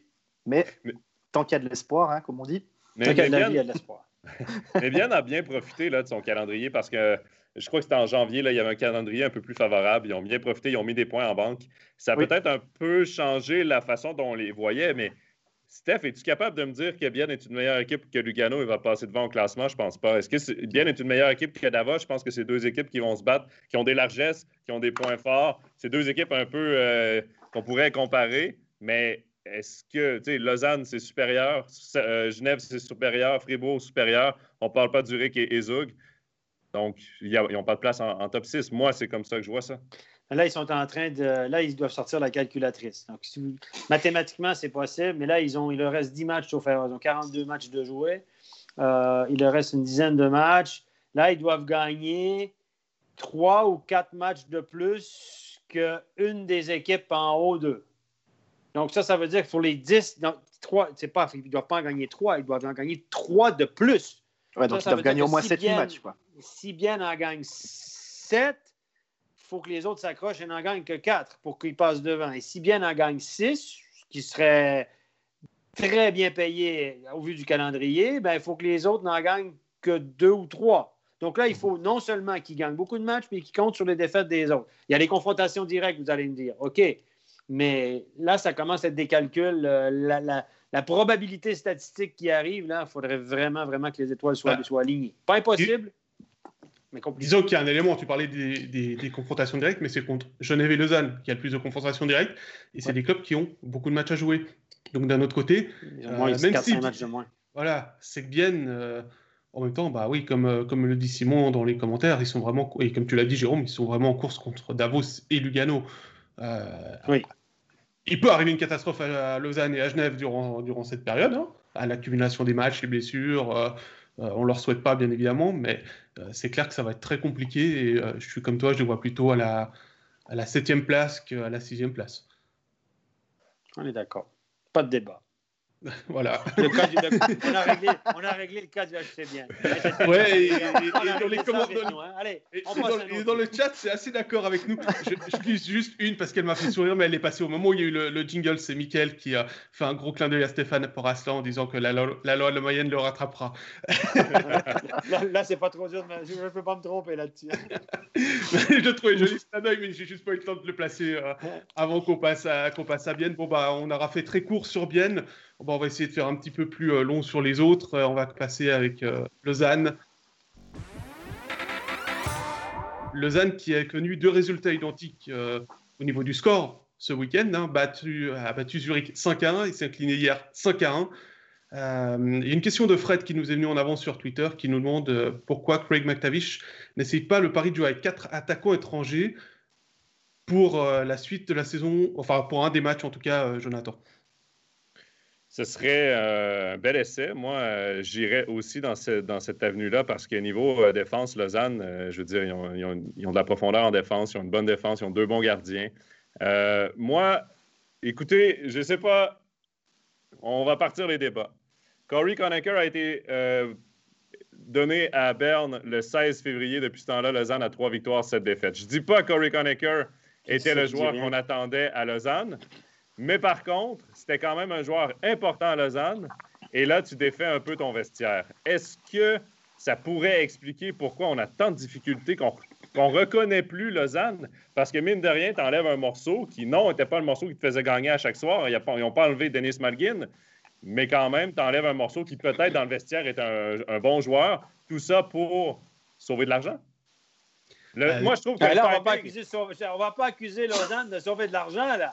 Non, non, on a dit, hey, les gars, là, oh là là, c'est- moi, le monde à l'envers. C'est c'est l'hôpital qui se fout de la Aïe, charité. aïe, aïe, non, mais tout le monde dit que c'est des gros riches qui dépensent à tort la rigole et tout. Puis là, ils veulent sauver un peu d'argent. On dit, le Lausanne, ils vont pas commencer à sauver de l'argent maintenant. Non, mais à ce moment-là de la saison, est-ce que tu penses budget Ouais, ou tu comprends. penses victoire? Moi, je trouve que le timing est moyen parce que c'est sûr que cet été, tu, tu, tu t'offres Cornecker à Berne, probablement qu'ils le prennent aussi. C'est sûr Je que Berne pense- est. Oui, ils étaient aller- dessus. Ils étaient dessus. Il y ça. avait la même offre Mhm. qu'à Lausanne, mais une Donc, année de plus à Lausanne. T'attends cet été, mais tu défais pas ton noyau pour aller chercher un Udacek qui est pas mauvais, mais je veux dire Udacek. Est-ce que c'est vraiment lui qui peut te faire gagner? Je pense que Conacher a plus de chances de te faire gagner que Udacek au final. Quelle était, quelle était l'attitude de Conacher dans le vestiaire, se sachant pas désiré par sa direction? Il y a ce problème-là aussi qu'il faut Ouais. prendre. Après, timing is everything. Au moment où il y a eu où, la, où et euh, Tchaika ont été pris d'aller voir ailleurs, euh, il y a eu la blessure de Barberio, il y a eu la blessure de Joris, il y a eu euh, tout coup, ça. Almond Kamalou, il a fallu aller chercher euh, Stéphane Ah, qui, euh, Bolsauer qui se blesse pour un match. Euh, il y a eu, tout d'un coup, il y a eu plein de trucs qui leur sont arrivés en même temps. Ça, à part les quarantaines, Lausanne, tout allait bien, hein, notamment en défense. Ils ont joué euh, la première moitié de la saison avec les sept mêmes défenseurs sur la glace. Euh, McTavish, il a même pas besoin de réfléchir, de savoir comment est-ce qu'il faisait son alignement. Il changeait juste euh, Stéphane ou, ou Bolsauer quasiment. Et là, tout d'un coup, boum, il y a tout qui se passe en même temps. Euh, je pense qu'il y a aussi euh, le retour de Manivelle, tout ça. Et euh, comme le dit Simon, c'est très rigolo. C'est un peu euh, ACDC en ce moment à Lausanne. c'est sur courant alternatif. Et puis Sébastien nous dit que Corey Conacher, lui, en tout cas, il fait du bien à Berne, et ça, c'est vrai. Ah ouais. Oui, bon, il, y a, il, y a, 10 points en 8 matchs à Berne, mais est-ce que de sortir trois joueurs rapidement comme ça, ça ne crée pas des questions aux autres? Parce qu'à un moment, là, des joueurs qui ne sont pas assurés de leur poste ou qui, qui, se posent un peu des questions, tu dois te dire, ben, est-ce que c'est moi le suivant? Parce en que... même temps, Léoné, il n'était pas aligné régulièrement. Chaika, il a joué deux matchs. De toute façon, Léoné voulait partir du côté de Zurich. Euh, Chaika, je veux dire, ça, on l'a donné, c'est pas grave. négligeable. Mais tu enlèves quand même un morceau important, un étranger important de ton équipe qui connaissait peut-être pas ses meilleurs moments en carrière, puis on le sait. Mais c'est un joueur qui a déjà remporté euh, le championnat de la AHL. C'est un joueur qui, en playoff, a prouvé qu'il était capable d'être bon. Et là, ben, tu t'en débarrasses à l'approche des playoffs alors que tu te bats pour un top 3. Je trouve le timing bizarre. Alors, moi, je veux dire deux choses. Konecker, j'ai l'impression que c'est depuis qu'il est parti qu'on voit le niveau qu'il apportait au Lausanne Hockey Club. Parce que c'est vrai qu'il faisait pas une super forte impression avec Lausanne, mais maintenant qu'il est plus là, on se dit ah ouais, il était quand même euh, important, Konecker, même s'il a fait des matchs euh, dans, la, dans la tribune en étant quelquefois euh, surnuméraire. Et c'est vrai qu'à Berne, là, il, flambe pas mal. Et puis, sur les dix derniers matchs, Lausanne en a perdu sept. Alors, il y a eu la défaite de hier 5-1 à Genève, mais les six autres défaites, c'est trois fois en prolongation, une fois au penalty et deux fois d'un but. Donc, ce n'est pas non plus l'immense catastrophe du côté vaudois, même si c'est vrai qu'au euh, mois de janvier, on les plaçait presque à égalité avec Zurich et Zug. Je rappelle quand même que Lausanne, les deux derniers matchs contre Zug et Zurich, c'est deux victoires 5-1. Mais au, final, ça manque de finition, mais au papier, c'est quand même une défaite. Même s'il était proche, être près de gagner, c'est pas une victoire. Oui, mais c'est pas des catastrophes moralement. Non, mais en playoff, là, c'est souvent des matchs qui vont jouer. Ah oui, en playoff. En playoff, ça va être des matchs qui vont jouer sur un but. Il faut que tu les gagnes, ces matchs-là. Puis là, ben, c'est de la préparation pour les playoffs parce qu'il reste quoi à Lausanne? Euh, ils ont 30, 37 matchs. 38 matchs? ils ont 38, ouais, il en reste 14. 38, donc il en reste 14. Là, c'est la préparation aux playoffs parce que Lausanne, c'est une question de temps avant qu'ils soient qualifiés pour les playoffs. Moi, je l'espère du moins ben là, c'est de la préparation au playoff que, tu dois commencer à faire, puis tu dois apprendre à gagner ces matchs serrés-là aussi. Ce qu'il faisait au début de la saison. C'est vrai. Après, il y a autre chose qui, moi, m'a un petit peu dérangé. On en a parlé mardi, euh, Stéphane, lors du match euh, contre Fribourg. C'est il n'a pas fait de tournus pour les garder. Alors, certes, il y a le match que Bolshauser a manqué pour, euh, pour une petite blessure, mais Stéphane, sur les sept derniers matchs, il en a joué six. Bolshauser en a manqué un. Barberio, je crois qu'il les a tous joués. Roth, il joue plus. Euh, il a encore un étranger en attaque de réserve. Bon, là, il y a Emerton qui apparemment s'est blessé hier. On n'a pas de nouvelles de savoir euh, comment, comment va le, Canadien. Il a rejoué après, je crois. il a rejoué après, peut-être. Je n'ai pas, pas, fait attention en suivant le match. Mais il y a de quoi aussi reposer ces éléments-là. Alors, c'est clair, pour les joueurs suisses, c'est un peu plus compliqué en ce moment. Mais euh, pourquoi est-ce qu'il ne fait pas, au-delà du tournus des quatre attaquants étrangers, pourquoi est-ce qu'il ne repose pas non plus ces, ces éléments qui sont importants?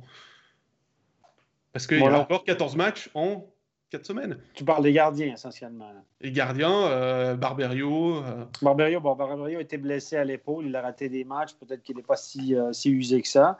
Euh... De toute façon, il est habitué au rythme de l'Amérique du Nord. S'il me, sort, me sort une défaite qui est fatiguée, euh, wow. Non, c'est ça, c'est ça. C'est ce qu'il a dit, il a déclaré. Lui, ah Non, mais ça peut être la fatigue mentale, tu vois, euh, d'enchaîner des matchs à 25-30 minutes. Euh, c'est clair que là, les étoiles ne sont pas alignées pour Lausanne. Il y a eu le COVID, il y a eu des joueurs qui ont eu des séquelles du COVID. On a vu Malguin qui a raté des matchs avec ça. Ils sont revenus, ils ont cumulé les matchs. Udon ne joue pas de chance non plus. Il a été blessé deux fois, a eu des COVID, machin. Donc, les étoiles ne sont pas alignées pour Lausanne. Puis là, ils doivent cumuler les matchs. Euh, au maximum jusqu'à la fin, un peu comme Berne. Donc là, ils ne vont pas se présenter en playoff dans les meilleures euh, conditions. C'est comme ça. Ça fait partie des aléas du sport. Ma foi, c'est comme ça. Mais moi, je regarde l'alignement de Lausanne hier qui était à, Genève. Genève a joué un excellent match, a mérité sa victoire. Euh, il ne méritait pas forcément la victoire vendredi, mais dimanche, Genève a été très bon. Mais ce Lausanne-là est quand même solide, les gars. Et je pense que oui. Écoutez, tu as, deux bonnes lignes, tu as une ligne, tu une checking line avec, euh, avec Allman qui a du poids, avec Douet puis Boson qui peuvent du poids. Non, mais c'est qui, qui, qui, peuvent jouer physique. Tu as quand même Froidevaux au centre de la 4. Excusez-moi, Froidevaux, c'est un bon joueur de hockey. Là. Au centre d'une quatrième ligne. Euh, je dis, bon, tu es obligé de mettre Schneeberger à droite, c'est à 4, c'est pas terrible, mais quand même, moi, je pense que c'est la meilleure brigade défensive de la Ligue au niveau des défenseurs. Sont gros, sont grands, euh, ça, ça, peut, ça peut jouer physique. Il y a, il y a du punch à l'attaque avec Frick, avec Barberio. moi, je pense qu'ils sont dans une mauvaise passe. Mais j'ai trouvé que cette semaine, les deux matchs qu'ils ont joués mardi et jeudi pour les avoir commentés, c'était pas mal du tout. Hier, un petit peu en dessous, mais c'était 2-1 au début du troisième tiers. Ça, il y a Malguin qui a pas chopé deux, trois punitions de suite. Ça a coûté trois buts, plus ou moins. Et puis la, la, la, la- messe était dite. Même si Genève a été les meilleurs, Lausanne n'était pas non plus largué. Donc, euh, Le, le score est plus sévère que le match on Ouais. penser. Ouais, ouais. c'est Mais ça, ça reste, c'est ça. reste l'indiscipline aussi là, qui a coûté cher à Lausanne. Mais Ouais, c'est Malguin. Ça- Malguin, il y a- Malguin, ça marche un peu moins bien pour lui. Là. Il y a un petit peu, on sent un petit peu des, Un- de la un peu de frustration. Il essaie d'en faire un petit peu trop. Mais ça reste, Lausanne, comme tu dis, Steph, ça reste une équipe de top 4. Ça reste une équipe que quand tu regardes l'effectif, tu fais Wow, cette équipe-là. Donc, Ah c'est une clair. question de temps avant que les victoires reviennent. Mais pour revenir à ta question, Pascal, de repos, moi, je pense que tant qu'ils n'ont pas une petite flèche verte à côté, qu'ils n'ont pas le, le nom en vert, tu ne peux pas te permettre vraiment, en sachant que au final, oui, ils ont des matchs en main. Oui, quand tu regardes le, le classement point par match, là, ils montent en flèche euh, au classement, mais reste que ces matchs-là que tu as en main, ils ne sont pas joués et ils ne sont pas encore Ils gagnés. n'ont pas gagné. Donc, tant qu'ils ne sont pas gagnés, euh, tes matchs en main, ça reste du vent. Pour l'instant, ce n'est pas du concret. Il faut que tu les gagnes quand tu as gagné tes matchs en main, puis que là, tu as une avance au classement. Moi, je vais te poser une question. Je vais te poser une question embêtante. Là. Euh, tu dis que tant que tu n'es pas en vert sur le fameux télétexte au classement, tu ne peux pas donner congé à tes meilleurs joueurs. C'est ça que tu m'as dit? Ben, tu peux, Ah, mais c'est moi, est-ce je que c'est ça que tu as dit ou Moi, non? Moi, si je suis que moi, la coach... question non. que je vais te poser, c'est Si je suis pourquoi coach, je donne Fribourg pas a de posé Vera, Vera vendredi? Bah, on va en parler juste après, Stéphane. Ah, OK. on ça, en parle juste après. Garde, ta question. C'est ça ta question. On, on va, on va la passer juste après. Jingle, Fribourg. On va juste terminer avec ça. C'est que euh, Lausanne, pour, pour sa forme physique, a intérêt à assurer le top 6 le plus rapidement possible. Et maintenant, on va parler de Fribourg. Jingle. Et justement, cette question que tu viens d'évoquer, Stéphane. Joe, réponds-y, je t'ai pas Vas-y, oublié. OK. Vas-y, réponds. Joe. Pourquoi Euh, Béra est au repos vendredi soir alors qu'il n'y a pas de match avant vendredi prochain? Explique-moi ça. Fri- Fribourg est en vert pâle déjà, donc les pré-playoffs Ah. sont assurés. Euh, niveau match, là, ils ont 43 matchs de jouer, il leur en reste 9. La saison est presque écrite pour Fribourg. 76 points, ils ont une belle avance au troisième rang. Ça serait catastrophique de les voir descendre parce Ah que. Ça revient à. Davos est à 65 points pour qu'ils passent devant ou, bien. C'est pratiquement impossible. Il faudrait qu'ils gagnent tous leurs matchs puis que Fribourg perde tous leurs matchs. Et il y a une chose. Le gardien, oui, physiquement, là, peut-être que Berra avait un petit ennui, on lui donne un repos parce que là, c'est deux semaines presque de congé pour Berra. Mais mentalement, un gardien, il a été su- surtaxé, Berra. Puis peut-être, puis il y a des fois dans Berra, dans son jeu, quand tout roule pas parfaitement, tu vois des signes de frustration, quand il se fait marquer un but, les épaules qui lèvent, ce genre de les coups d'œil qu'il lance parfois ici et là. C'est un bon gardien. Souvent, les bons gardiens font ça quand ils jouent avec la frustration. Ben, donne-lui un repos mental. Le repos mental pour un gardien est souvent aussi important que le repos physique. Parce que c'est entre les deux oreilles un gardien. C'est une bébite particulière, un gardien. Ben, c'est peut-être pour ça qu'ils lui ont donné. Toi, t'es. J'ai pas, pas la Dis-moi réponse. juste, euh, mais- Jonathan, t'étais gardien, toi, hein? Non, moi, j'étais défenseur. mais J'ai Ah, toujours, ok. mais j'ai toujours voulu être gardien. C'est pour ça que j'étais un peu spécial. Ah, t'es pas une bébite. euh, Moi, je suis d'accord avec ça, mais juste vite, vite, vite sur Béran. Béran, au mois de janvier, je l'ai dit souvent, son body language était mauvais, il était impatient, fâché, etc. En février, on n'a pas vu ça, les gars. En il février, je pense qu'il y a eu un travail qui a été fait avec lui. Il dirait quand tu es notre meilleur joueur, si tu commences à faire des singeries devant le but, puis être frustré, puis que tu es notre, t'es notre meilleur joueur, ça ne donne pas un bon signal à l'équipe, péter ta canne sur le goal, etc. Et Béra, en février, a été beaucoup plus serein. D'après, d'après Olivier dans le chat, il nous dit que Christian Dubé, a, a- dans une interview, a dit qu'il y avait une petite blessure pour, euh, pour Reto Berra et c'était pour ça qu'il l'a laissé. Ouais. Euh, C'est vrai que tu étais au match vendredi avec, euh, avec Bruno. Euh, Bruno est allé en renseignement. Il- Sur la feuille de match, il est marqué blessé. On a dit non, c'est plutôt du repos. Euh, maintenant, euh, on le Il sait. repose, hein, disons, les- disons qu'il repose, il repose une blessure. Il repose une blessure, voilà. Berra, communication des clubs, ils nous disent ce qu'ils veulent aussi hein, euh, Ah, sur ouais. l'état de santé des joueurs. C'est Berra ça qu'on va reste- pas, on va prendre aucun risque avec Béra à ce stade. Mais non, c'est ça. Non, mais c'est logique, ils ont plus besoin de points, Fribourg. C'est ça, Enfin, plus besoin, si, quelques-uns. Mais je veux dire, ils sont assurés du top 6. Alors après, évidemment, ils ont envie d'être le plus haut possible. Parce que c'est toujours mieux d'être deuxième ou troisième du classement que, la fin. que 4 ou 5. Mais euh, les équipes de National League, c'est tellement serré qu'en quart de finale, que tu joues Genève, Lausanne ou Lugano, euh, je pense pas que ça change énormément. hein. Ben, moi, je préfère, quoi? moi, je préfère choper bien Davos que, que, que Genève ou, ou Lausanne. hein. Oui. Ou quelqu'un qui sortirait des pré-playoffs, qui aurait de la forme, euh, par exemple un Berne qui réussirait à, à accrocher la dixième place et puis à, enchaîner. Ouais, mais pour choper une équipe de pré-playoff, il faut finir un ou deux. Hein. Exactement. de toute façon, de toute façon, peu importe, il y a de la parité dans cette ligue-là, peu importe qui t'affronte, tu peux toujours perdre. Mais ça serait quoi la catastrophe à Fribourg de perdre Béra?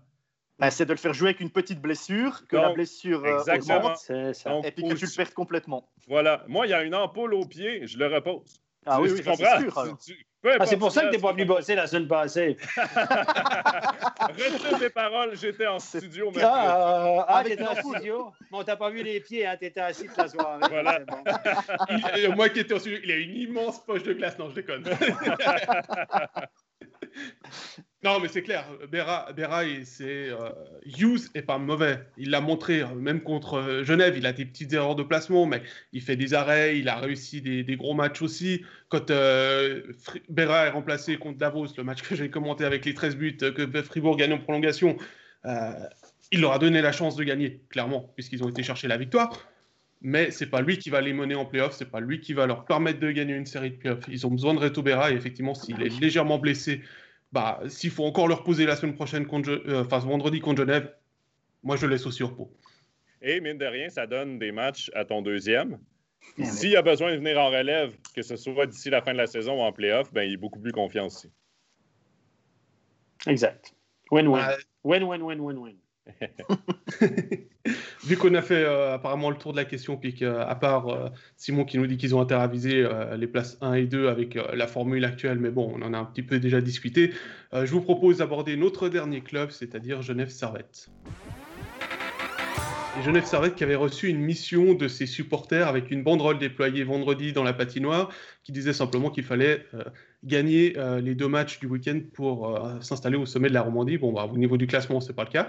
Mais est-ce qu'on peut dire mission accomplie par les, par les Genevois qui ont gagné contre Fribourg et contre Lausanne? Alors, tu l'as dit Stéphane, pas forcément avec la manière, enfin, c'était pas forcément le match qu'ils, auraient dû gagner quand on regarde le match contre Fribourg, mais malgré tout, ils ont gagné 3-0, blanchissage pour des clous. Hier, c'est euh, Monzato qui est dans la cage. Il fait le job aussi. Est-ce que Genève a accompli sa mission? Oui, oui, clairement. Pour le coach, là, il se lève ce matin. Ils vont six points ce week-end. On a quand même deux bons adversaires. Euh, même si vendredi, euh, la manière n'y était pas, Fribourg aurait mérité beaucoup mieux. Là. Fribourg a outshooté Genève 41 à 20, quelque chose comme ça. la domination était là. Fribourg a joué un excellent match, a été mal payé. Mais Fribourg s'est fait servir la médecine qu'ils ont servi souvent en début de saison, c'est-à-dire dominer, ils se sont fait dominer puis réussi à gagner. Ben là, c'est Genève qui leur a fait le coup. Comme quoi, ça finit par s'équilibrer. Il y avait le deuxième gardien dans la cage sans rien enlever à Genève. Il y en a deux buts là-dessus. Je pense que si c'est Béra qui est dans le but, je pense qu'elle ne rentre pas. Voilà, ça change aussi pas mal de trucs. Mais ils ont gagné. Ils, avaient, ils, avaient, ils étaient restés sur deux défaites. À, Berne, ils avaient relativement bien joué. Ils avaient perdu. Donc voilà. Donc, euh, mais cette équipe de Genève-là, moi, moi, je pense qu'elle demeure un petit peu en dessous de ce qu'on pourrait attendre, un tantinet, mais elle demeure, ça, demeure très, très, très solide à beaucoup de points de vue. Et il n'y a pas Tom Ernest ces temps, parce qu'on s'entend que sans Tom Ernest, ce n'est pas la même équipe. Il n'y a pas Morer à défense. Il y a beaucoup plus de temps de glace pour le Coultre. Volmin et le Coultre ont tout à coup obtenu beaucoup de temps de glace. Les minutes qu'on a, ont donné à Morer et Tom Ernest ont été distribuées sur ces deux jeunes-là. Puis ils ont fait un excellent travail. Volmin et le Coultre, beaucoup plus de temps de glace. On les voit plus. Ils ont fait un excellent boulot. Ils sont tenus leur bout physiquement, d'ailleurs, contre Lausanne. C'était un match très physique hier. Et puis physiquement, les deux, euh, sans être des gros gabarits, euh, les jeunes ont tenu leur bout. Et moi, je dis chapeau. Et je répète, Genève, avec des, euh, ils ont beaucoup de cartouches avec un gardien qui est dynamique, qui fait sa meilleure saison en carrière, les gars. Faites attention à Genève. Faites attention à Genève. Une équipe de Genève qui a été très régulière, hein, parce qu'à part la défaite fin février 7-2 à Lugano et puis mi-janvier une défaite 2-0 à Ambry. Sinon, euh, il n'y a pas de catastrophe. Hein. Le niveau moyen, il est tout le temps là. Il y a eu le 0-4 à Langnau aussi, en décembre. Ah ouais, il y a encore le 0-4 à Langnau, ouais. C'est juste, mais je veux dire, le niveau moyen, il est, il est là. Et puis, c'est une équipe qui arrive à s'habituer au jeu adverse. Quand il faut jouer physique, ils jouent physique. Quand il faut prendre la possession du palais et puis aller faire tourner en zone offensive, ils arrivent à le faire. Quand il faut jouer un peu plus défensif parce que c'est l'équipe adverse qui a le puck, ils arrivent aussi. Donc, c'est vraiment une équipe qui peut, qui peut changer de jeu quasiment du jour au lendemain. Et ça, c'est pas donné à toutes les formations. Hein. Et les unités spéciales vont bien. En powerplay, hier, ça a payé, puis ça paye au bon moment. Tu dois utiliser tes unités spéciales si c'est pas pour marquer, c'est pour te donner du rythme. Et Genève le fait très bien. Et on parlait, pendant qu'on discutait de Lausanne, des matchs en main. Ben, Genève vient de gagner deux matchs qu'ils avaient en main contre des adversaires directs parce qu'ils ont un match de plus disputé que Lausanne, mais au classement, ils ont fait des bons ce week-end. Pourquoi? Parce que tu bats Fribourg, tu bats euh, Lausanne, et là, ben, ils ont quoi? Ils ont euh, cinq matchs de plus à disputer que Fribourg et ils sont seulement six points derrière. Donc, mine de rien, ils ont une possibilité là, de 15 points et ils ont besoin de six supplémentaires pour passer devant Fribourg. Donc, c'est des points importants pour Genève. Mais là, le match contre Ambry, c'est la bête noire de Genève. Il faudra être capable euh, du côté de Genève de vaincre Ambry et que ça finisse pas dans une euh, bagarre générale. Voilà. Bah là, il y, a, la remarque de Simon dans les commentaires, Joe, que je vais rebondir là-dessus sur ce que tu viens de dire. Mais finalement, il dit euh, les ex sont très bons quand ils restent humbles. Il y a trois points entre bon et quand. il reste sous contrôle. Voilà. Quand ils ne se sortent pas eux-mêmes de leur match. Mais en même temps, demain, ils ont Guillaume Asselin. Ah, voilà. On verra. Guillaume Asselin n'a jamais joué contre Ambry, les gars. Ça, c'est le défi de la soirée. Voilà. Il n'a jamais joué de sa carrière. Ambry qui est la victoire aussi de Zurich, on va le dire, cette saison. Ouais. Euh, oui, Ambry, oui, c'est ça. Pour, pour, revenir à Genève, comme tu le dis, euh, comme tu dis, Joe, ils ont les matchs en main. Ils ont une belle moyenne de points qui est remontée grâce à ces deux victoires dans, ça, euh, comme Lausanne, euh, moi je me fais pas de soucis pour une place dans le top 6 pour, pour cette équipe. Il faut être honnête là-dessus. Euh, ils, ont, ils ont eu un petit peu moins bien avec les, les, sorties de quarantaine, mais des clous, des clous est là, il fait le job. pour l'instant, lui, la, la moyenne ne l'a pas encore rattrapé. Et messieurs, ça fera, ça fera trois équipes romandes dans le top 6, hein Lausanne, Fribourg, Genève, plus Bienne qui va certainement participer au pré-playoff qui peut se qualifier. On aura peut-être les quatre romans en quart de finale de playoff pour la première fois. Oui, exactement. Ça aurait, dû être, ça, aurait dû être le cas l'année passée, les playoffs ont été annulés. Donc pourquoi pas les quatre romans en quart de finale avec peut-être un quart de finale 100% roman, ce qui fera un roman demi de sûr. Ça peut être sympa. Hein? Jérôme, à la fin de la saison, si ça arrive, on te réinvite à overtime pour ton coup de cœur, mais cette fois version. Pour la National League, ok, ça marche. Ouais, le, le, le, le, nom des équipes, en fait. Le, problème, en fait, si tu veux, c'est que la dernière journée, c'est le 5 qui est un lundi, donc c'est-à-dire qu'on aurait eu overtime avant. On espère que le classement il sera quasiment figé à ce moment-là. Ah, mais là, il faudra peut-être décaler notre overtime, il faut s'ajuster. Ouais, on, verra, on verra. Je moi qu'on fasse des prédictions, puis des paris, etc. Sinon, Jérôme, tu refais le même coup de cœur, puis on fera des voix off par-dessus pour dire le nom des équipes. On fait un bip avec le sous-titre pour changer le nom. Ça, c'est les gars du web tu sais, qui manipulent tout. Moi, ça m'énerve, ça. Mais, euh, euh, mais les gars, moi, je veux juste un commentaire comme ça en passant. Là, cette année, on parle de top 6 avec la nouvelle formule. Heureusement qu'on a ça, parce que si cette on année, on avait fort, eu hein. un top 8, on se serait fait chier. Hein? Ouais, Bon, il y a le tour de relégation. Le, le, tour de relégation aurait été sympa. Ouais. Pour, pour une fois. Pour une fois, mais par contre, le top 8 aurait été réglé, il n'y aurait plus d'inquiétude ou quoi que ce soit. Mais ça a été la même chose en Swiss League, hein, les huit premières équipes qui étaient dans un monde à part, puis le reste qui suivait. Euh, donc oui, il y a des équipes qui sont chanceuses d'avoir ces pré-playoffs et d'autres qui souhaiteraient certainement pas avoir à le faire puis directement passer en quart de finale. Mais c'est sûr que pour nous, les spectateurs, ben, on voit juste la course euh, euh, au top 5, au top 6 en Swiss League. Là. Euh, jusqu'à la dernière journée, ça jouait entre la cinquième et la, et la mhm. huitième position. C'était assez exceptionnel. Ça a changé durant la soirée. Moi, je suivais ça, les matchs hier soir. Puis à un moment donné, Viège menait 3-2. Ils étaient au-dessus de la barre parce que le classement s'ajuste aux résultats intermédiaires en prenant pour compte qu'ils vont gagner les trois points s'ils sont en avance et tout. Mhm. Et Viège a pris le 3-3 à 8 minutes de la fin. Puis j'ai une anecdote concernant ce match-là. J'ai le temps de la placer, Pascal. Mais bien sûr, bien sûr, parce qu'on a encore une question de Simon que, je voudrais responsable poser. du web, donc euh, c'est toi qui décides si on peut continuer ou non, mais je rigole. Euh, euh Hier soir, il y avait Ajoie qui voulait terminer premier au classement et il y avait Viège qui voulait terminer sixième au classement pour être sûr de participer au playoff. Et les deux équipes se sont. Et deux équipes avaient prévu de sortir leur gardien à la fin si c'était nécessaire. Et c'était 3-3. Et on s'est retrouvé dans une situation où Ajoie voulait sortir son gardien. Le gardien s'est trouvé à mi-chemin dans la zone, prêt à changer. Et là, il y a un changement de possession. Viège a sorti de la zone, donc le gardien est resté parce qu'on voulait jouer pour le tout pour le tout du côté d'Ajoie, retirer le gardien. Le problème, c'est que Viège aussi voulait jouer le tout pour le tout pour sortir son gardien. Et moi, j'ai parlé avec Yves Sarro hier soir, il m'a dit J'ai été surpris qu'il essaye d'aller vraiment pour la première place, sortir son gardien. On a repris la rondelle, j'ai vu le gardien retirer, je me suis dépêché à changer le mien avant qu'il change le sien. Extraordinaire. Les deux équipes voulaient jouer à 6 contre 5 en fin de match. Les deux équipes, j'ai jamais vu ça de ma vie. C'est une situation inédite. Et là, il dit euh, ça n'a pas fonctionné, mais Yves Sarro m'a dit ben, j'ai eu de la chance, on a pris le contrôle, j'ai pu sortir mon gardien avant que lui le sorte. C'est incroyable. Imaginez la situation où, où Ajoie avait marqué dans la cage vide. Ça n'aurait rien changé pour Viège, mais ça leur aurait permis de finir premier. parce que Viège voulait finir top 6, marque dans la cage vide. Cloton aurait été content, mais tu ne peux pas penser comme ça. imaginez que les deux équipes sortent leur gardien. Ça, aurait été drôle. Moi, j'aurais aimé voir ça.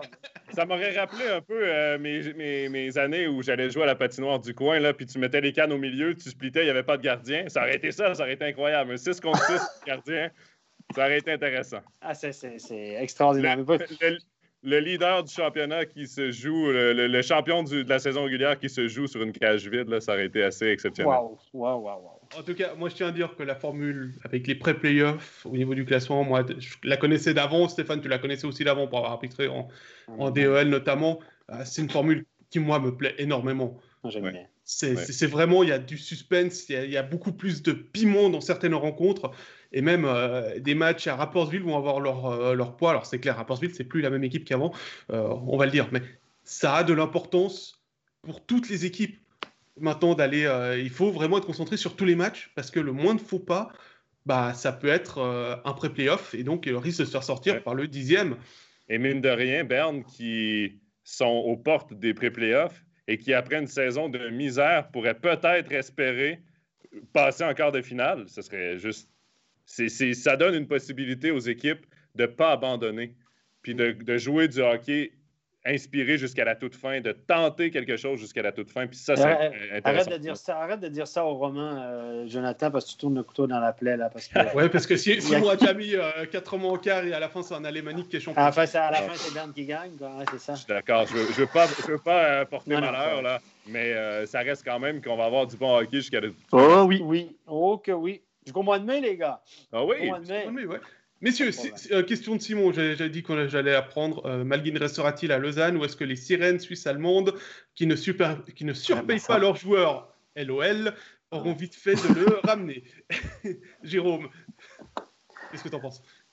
Ben écoute, euh, l'argent, on sait que c'est un motif pour signer un contrat, donc il faut voir euh, combien il gagne à Lausanne, combien il peut gagner ailleurs, ce que lui a aussi envie de faire, est-ce qu'il se plaît vraiment à Lausanne, est-ce que, enfin, est-ce qu'il a un projet lui à Lausanne, est-ce que ça lui est égal de jouer dans une, dans une autre équipe?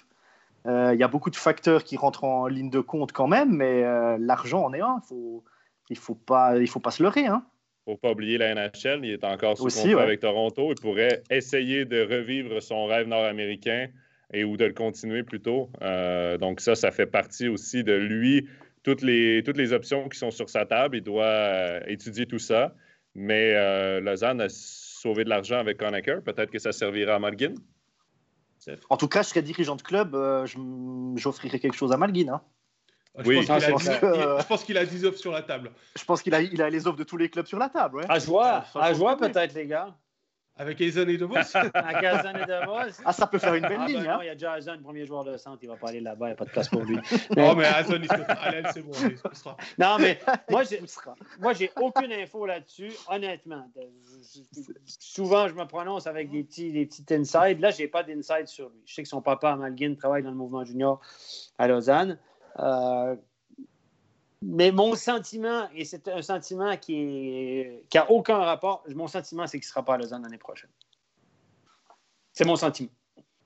OK. Bah, écoute. On fait un feeling comme ça, mais ça n'a aucun rapport. Je n'ai pas eu de discussion avec Svoboda sur la question. Je n'ai pas parlé à son agent que je connais bien.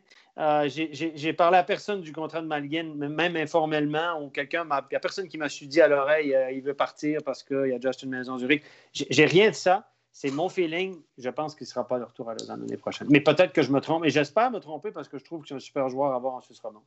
Donc, euh, je suis d'accord avec toi sur le dernier point, mais je suis d'accord avec Joe. Je pense qu'il a encore la tête à la NHL et le fait qu'il est prêté par Toronto pour la fin de saison, ça ne veut pas dire qu'il ne sera pas rappelé une fois que Lausanne aura fini sa saison pour aller euh, finir. Parce que Toronto va bien en ce moment, donc peut-être euh, faire de la profondeur à Toronto pour les playoffs. Quand je vois Kourachev qui a du succès en NHL, puis Pius Sauter, excusez-moi, McGinn n'est pas moins bon que non, mais il est, non, mais il est dans l'équipe pour, par contre. À Chicago, ils n'ont rien. Ils, jouent Les deux, Kourachev, Kourachev et Souter jouent sur les deux premiers trios à Chicago, alors que, euh, euh, alors que, que, Malgin serait dans le taxi squad, dans l'équipe de réserve. Moi, je pense comme Cyril Tache, je pense que la NHL, pour finir, c'est pas si fort que ça, parce que Kourachev n'a pas réussi à marquer un seul but ici en 15 matchs, puis en marque 6 en 15 matchs en NHL. C'est un, style de jeu différent. Un style de jeu différent. Je rigole. je crois que quand il y a Patrick, Patrick sur la même ligne, ça aide aussi un petit peu. Ah ouais. Se passe, hein. ouais mais un petit joueur, Patrick Kane. Ça, c'est une ligne helvétique. Souvenez-vous que Patrick Kane a tout appris à bien avec Kevin Schlepfer. Donc ça, c'est cette ligne-là, c'est Made in Switzerland. D'ailleurs, il y a une très bonne interview dans la Stammtisch, je ne sais plus quel épisode, où ils ont appelé euh, Patrick Kane pour parler de Kevin Schlepper et de ce qu'il lui a apporté. Voilà, petit clin d'œil à, nos collègues. Euh, pour terminer là, sur Toronto et, et Malguin, euh, il perd rien à l'essayer. Il perd rien l'année prochaine à retourner à Toronto. Puis dans le pire des cas, tu t'entends avec l'équipe pour, pour mettre fin au contrat puis tu signes en Suisse au salaire que tu devais signer parce qu'au final, même s'il prend le temps de réessayer en Amérique du Nord, euh, sa, valeur ne descendra pas en Suisse parce qu'il vient de prouver quelle valeur il a avec Lausanne. Exactement.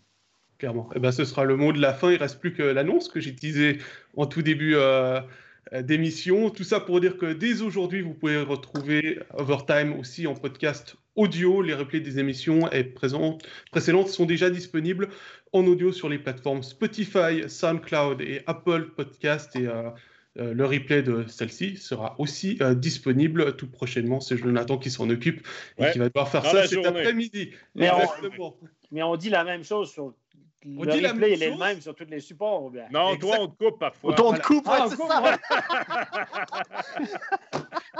c'est pour ça. J'ai bien pensé. C'est pour ça que vous avez fait tous ces trucs-là pour me couper quelque part.